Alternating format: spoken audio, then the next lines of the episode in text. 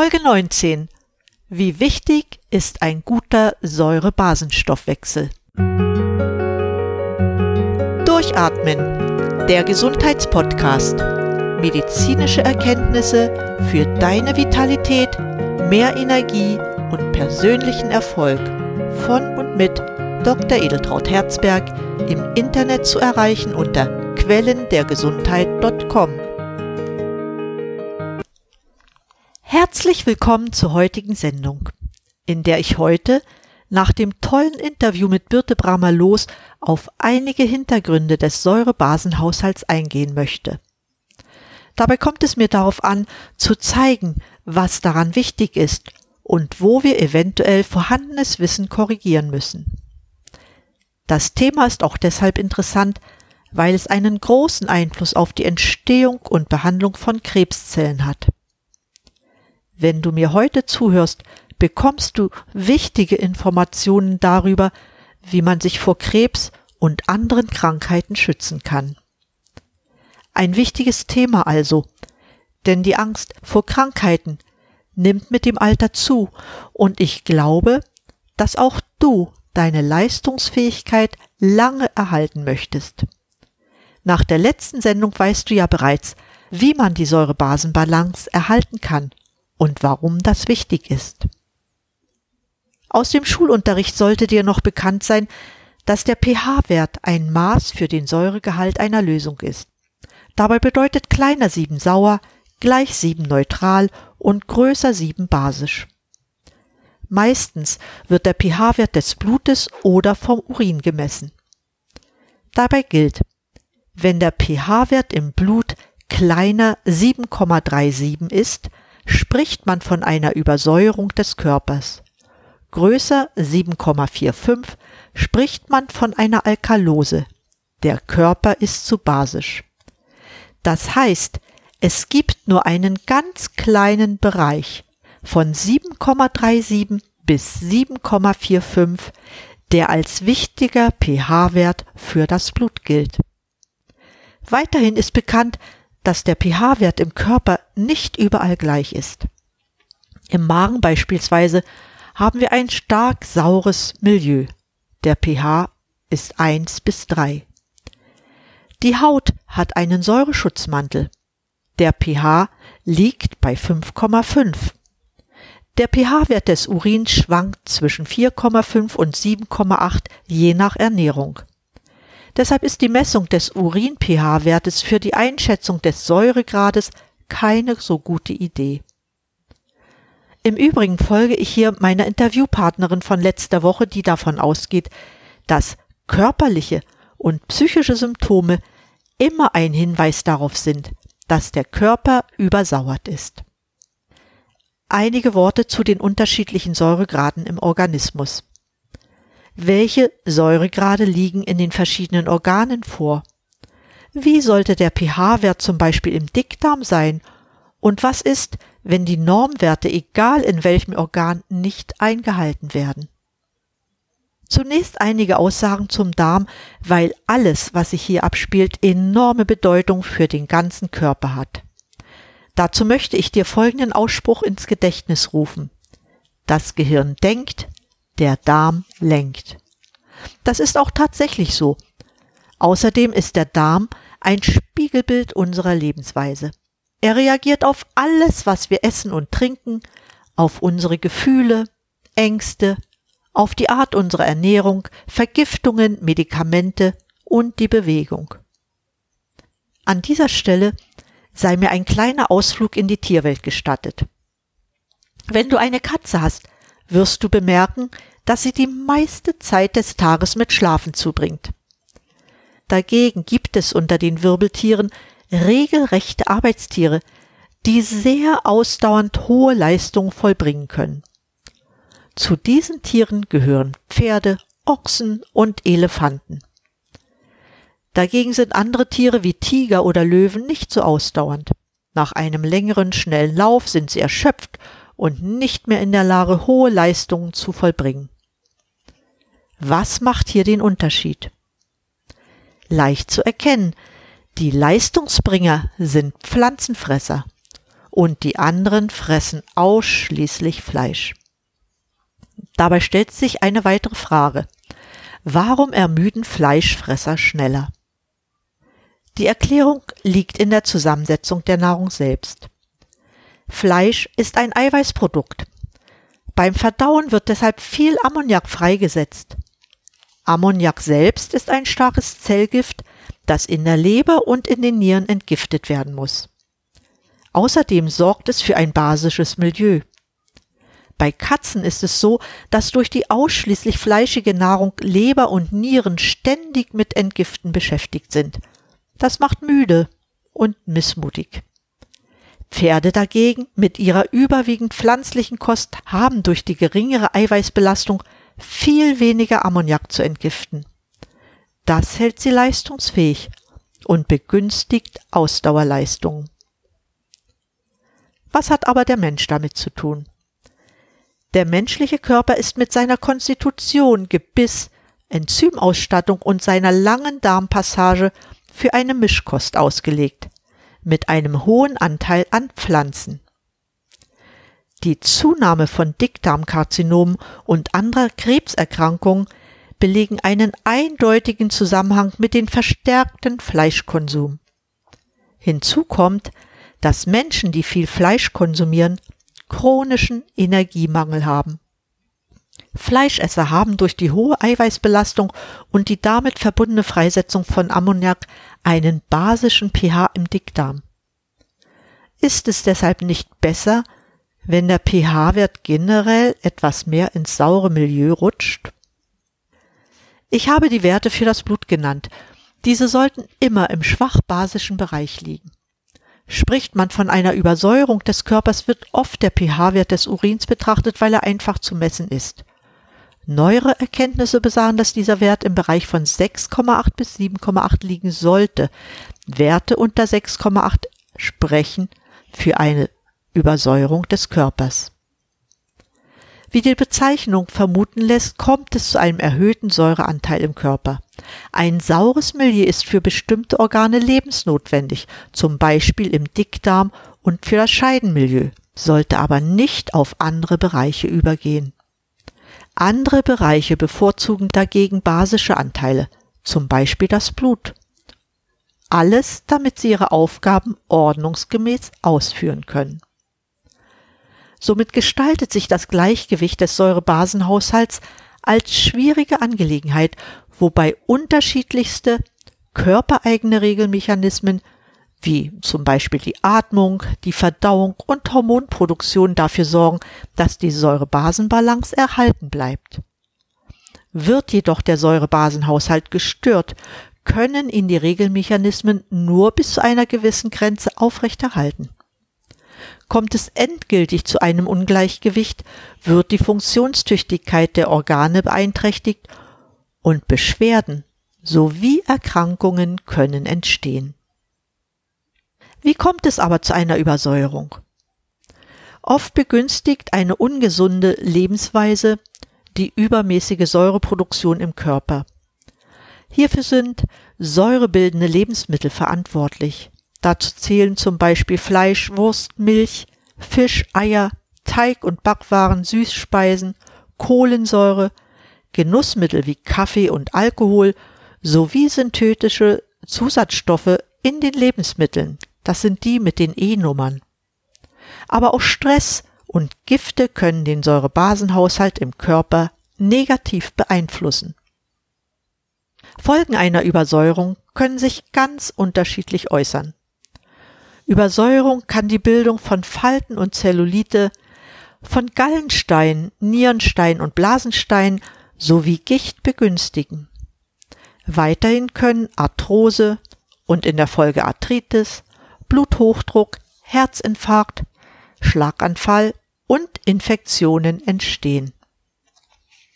Die Übersäuerung des Körpers kann man durch geeignete Maßnahmen verhindern. Dazu gehören eine basische Ernährung und eine stressfreie Lebensweise. Entsäuerungsphasen des Körpers können bis zu drei Monaten dauern.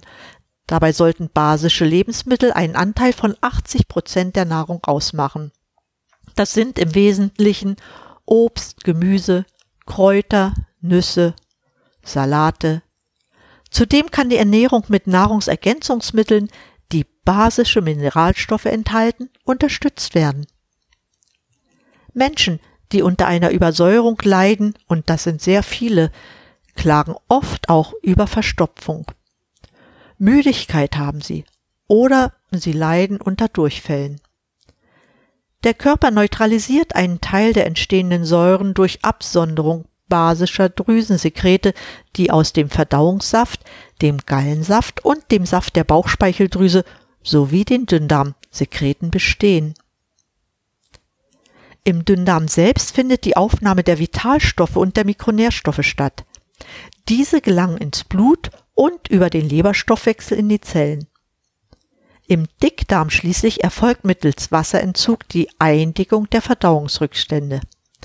Die Darmflora und die Darmbakterien sind dabei ein entscheidender Teil des Immunsystems. 80 Prozent des Immunsystems sind darmassoziiert und befinden sich im Verdauungstrakt. Der Darm entscheidet zwischen körperfremd und körpereigen. Bei Störungen erkrankt der Darm. Der menschliche Darm hat eine sehr große Oberfläche, etwa 400 bis 500 Quadratmeter. Im Vergleich dazu ist die Oberfläche der Lunge für den Gasaustausch von circa 100 Quadratmetern klein. Mit seiner riesigen Austauschfläche aber ist der Darm ein wichtiges Bindeglied zwischen Mensch und Umwelt. Daran kannst du sehen, wie wichtig es ist, gerade dem Darm genügend Aufmerksamkeit zu widmen und ihn zu sanieren. Was belastet unseren Darm heute so sehr, dass er viel Beachtung verdient? Das sind vor allem chemische Mittel wie zum Beispiel die Pille, Strahlen- und Chemotherapie und auch Antibiotika. Dazu kommt die oft minderwertige Qualität der Lebensmittel. Bei den meisten Menschen überwiegt leider eiweißreiche Kost wie Quark, Fleisch, Käse, Eier, Fisch und Geflügel. Außerdem wird viel zu viel Zucker konsumiert, der sich in limonadehaltigen Getränken versteckt. Auch übermäßiger Genuss von Kuchen und Süßigkeiten belasten den Darm. Hinzu kommen Stress und Umweltgifte, die den Darm noch zusätzlich beeinträchtigen. Als Schutzfaktoren stehen dem Darm circa ein Kilogramm Biomasse an Darmbakterien zur Verfügung. Noch einmal zurück zur Ernährung. Das Dickdarmmilieu sollte leicht sauer sein. Jedoch sorgt eine proteinreiche, insbesondere fleischreiche, mit Antibiotika-Exposition belastete Ernährung für eine Alkalisierung des Dickdarms. Die Verwendung von hochalkalischem Basenpulver, zum Beispiel Natriumbicarbonat oder Calciumcarbonat, die wegen Übersäuerung des Magens eingenommen werden, führen auf Dauer auch zu einer Alkalisierung des Dickdarmmilieus. Dabei wird im Darm viel Ammoniak gebildet. Die Entgiftungskapazität des Darms wird massiv belastet.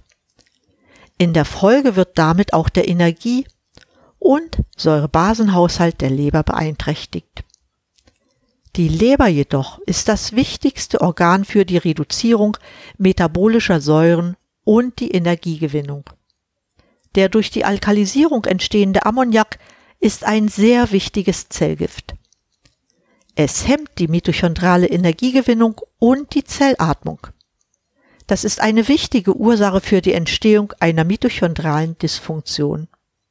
Die Wissenschaft bestätigt immer öfter, dass die mitochondrale Dysfunktion mit ihrem zellulären Energiedefizit eine zentrale, ursächliche Rolle hinter den Zivilisationsphänomenen metabolisches Syndrom, endotheliale Dysfunktion, Arteriosklerose sowie Krebserkrankungen spielt.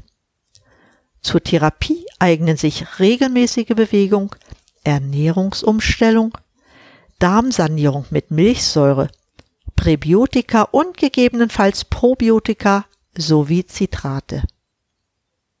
Als erstes Fazit gilt, dass der Darm des Menschen einen schwach sauren pH-Wert braucht. Dagegen wird im Stoffwechsel zur Versorgung der Zellen ein alkalischer pH-Wert benötigt. Deshalb ist es günstig, dem Darm schwachsaure Getränke, zum Beispiel Brottrunk oder Weizengrassaft zuzuführen, um diesen pH-Wert zu erhalten. So können Fäulniskeime am Wachstum gehindert werden.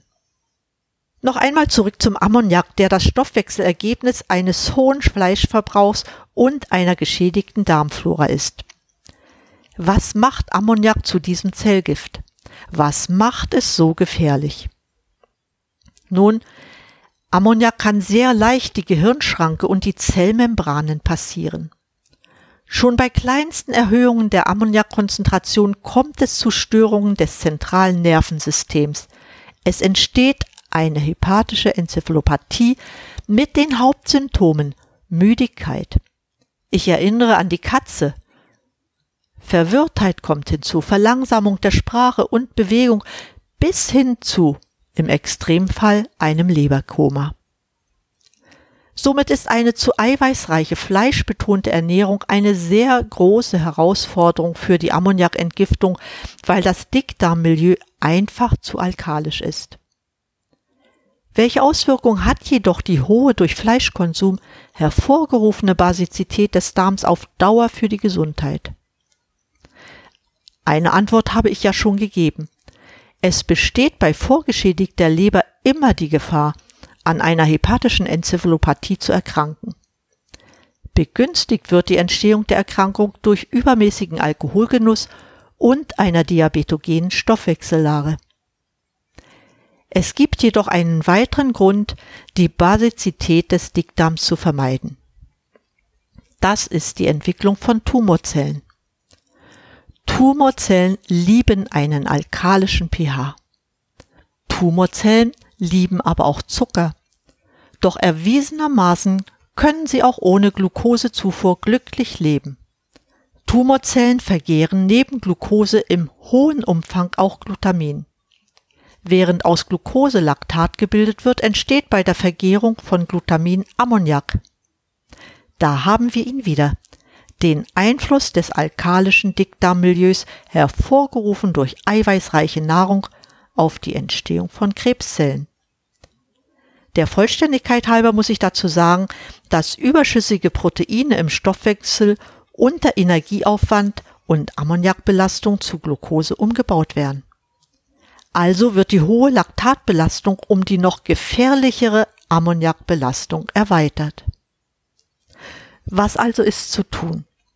Um ein Ungleichgewicht im Säurebasenhaushalt zu vermeiden oder langsam wiederherzustellen, hat sich eine ausgewogene, vollwertige Ernährung mit reichlich Gemüse, Obst, Ballaststoffen und komplexen, langsam verwertbaren Kohlenhydraten als Basis sowie gesunden Fetten und Proteinen als gesund erwiesen. Gesunde Fette sind insbesondere Leinöl, Olivenöl und Kokosöl. Wertvolle Eiweiße findet man in Hochseefisch. Du solltest dich also artgerecht ernähren. Das bedeutet eine gemischte, jedoch stark überwiegend pflanzliche Kost. Einen Link hierzu findest du in meinen Shownotizen. Wie kann man aber darüber hinaus dafür sorgen, dass die Tumorgefahr und der pH-Wert im Dickdarm sinken? Hierbei möchte ich kurz auf den Warburg-Effekt eingehen. Warburg konnte belegen, dass die Tumorzellen sich effektiv durch Milchsäure schützen, die als Ergebnis des Laktatabbaus entsteht. Deshalb sollte es Ziel einer Tumorbehandlung sein, den Abbau der Milchsäure zu unterstützen, denn die Krebszellen schützen sich durch die Milchsäure erfolgreich vor dem Immunsystem und vor der Wirkung von Chemo- und Strahlentherapie. Übrigens ist es nach Warburgs Forschungen nicht die ohne Frage ungesunde Glukoseüberlastung, sondern Sauerstoffmangel und die Hemmung der Zellatmung die Ursache, warum normale Zellen zu Krebszellen mutieren, indem sie epigenetisch Stammzelleigenschaften wieder aktivieren.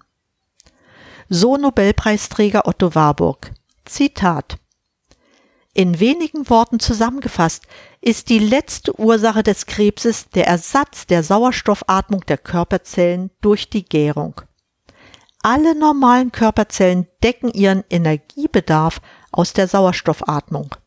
Die Krebszellen alleine können ihren Energiebedarf aus einer Gärung decken. Alle normalen Körperzellen sind also obligate Aerobier, alle Krebszellen sind fakultative Anaerobier. Vom Standpunkt der Physik und Chemie des Lebens betrachtet ist dieser Unterschied zwischen normalen Körperzellen und Krebszellen so groß, dass man ihn sich größer nicht vorstellen kann.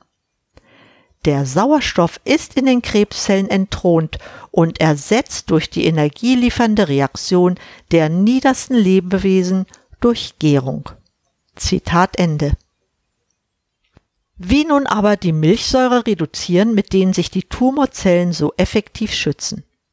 Dazu muss man wissen, dass es sowohl rechts als auch linksdrehende Milchsäure gibt und Tumorzellen beide Formen produzieren. Dabei ist die linksdrehende Milchsäure besonders belastend, da sie nur mit größtem Aufwand abgebaut werden kann. Dagegen führt die rechtsdrehende Milchsäure im Dickdarm zur fermentativen Bildung des Krebshemmstoffs Butyrat und säuert effektiv das Dickdarmmilieu an, wodurch toxisches Ammoniak ausgeschieden und die Leber als zentrales Organ des Energie- und Säurebasenhaushalts entlastet werden kann. Ist der Leberstoffwechsel funktionstüchtig, kann das Blut wieder Säuren aufnehmen und in die Leber zum oxidativen Abbau leiten. Die tatsächlichen Wirkmechanismen von Milchsäure, die in der komplementären Krebstherapie seit Jahrzehnten genutzt, aber in ihrer Wirkung falsch interpretiert wird, weisen auf die zentrale, immer noch weit unterschätzte Rolle des Dickdarmmikrobioms hin, das zentrale Stoffwechselmechanismen und die Immunbalance beeinflusst. Du möchtest zum Schluss dieser Sendung bestimmt noch eine generelle Empfehlung erhalten, wie du dein Säurebasengleichgewicht annähernd konstant halten kannst. Einige Hinweise zur Ernährung habe ich dir schon gesagt. Ganz konkret bedeutet dies Ernährung mit reichlich Gemüse und Obst, das heißt niedrige Energie und hohe Vitalstoffdichte und viel Ballaststoffe. Langsam verstoffwechselbare Kohlenhydrate, zum Beispiel roter Reis, Vollkornmehl, Hafer, Gerste, Hirse und Dinkel, gehören dazu Gesunde Fette wie Olivenöl, schonende Zubereitung von Omega-3-Fettsäuren aus frischem Leinöl, Hanföl, Rapsöl oder Fisch. Außerdem reichlich Flüssigkeit, mindestens zwei Liter Wasser, nur wenig Zucker und Weißmehl, Eiweiß in Maßen, vorzugsweise aus Fisch. Außerdem gehört dazu regelmäßige Bewegung und vor allem viel Lachen und Freude am Leben. Damit möchte ich die heutige Episode beenden. Ich hoffe, dass ich dir noch einige wichtige Argumente für einen basischen Lebensstil wie von Birte Bramer los propagiert geben konnte. Wenn es dir gefallen hat oder noch Fragen offen sind, gib mir bitte Bescheid. Das kannst du über meine Website quellendergesundheit.com, der dort angegebenen Telefonnummer oder über meine E-Mail-Adresse kontakt.dr-herzberg.de machen. Bitte empfiehl diese Sendung unbedingt weiter, weil sie sehr wichtig ist, um gesund zu bleiben. Ich freue mich auch sehr über eine positive Bewertung des Podcasts, weil es wichtig ist, um neue Episoden zu erstellen und neue Interviewpartner zu gewinnen. In diesem Sinne, bleib gesund! Schalte den Podcast an und atme richtig durch. Deine Edeltraut Herzberg.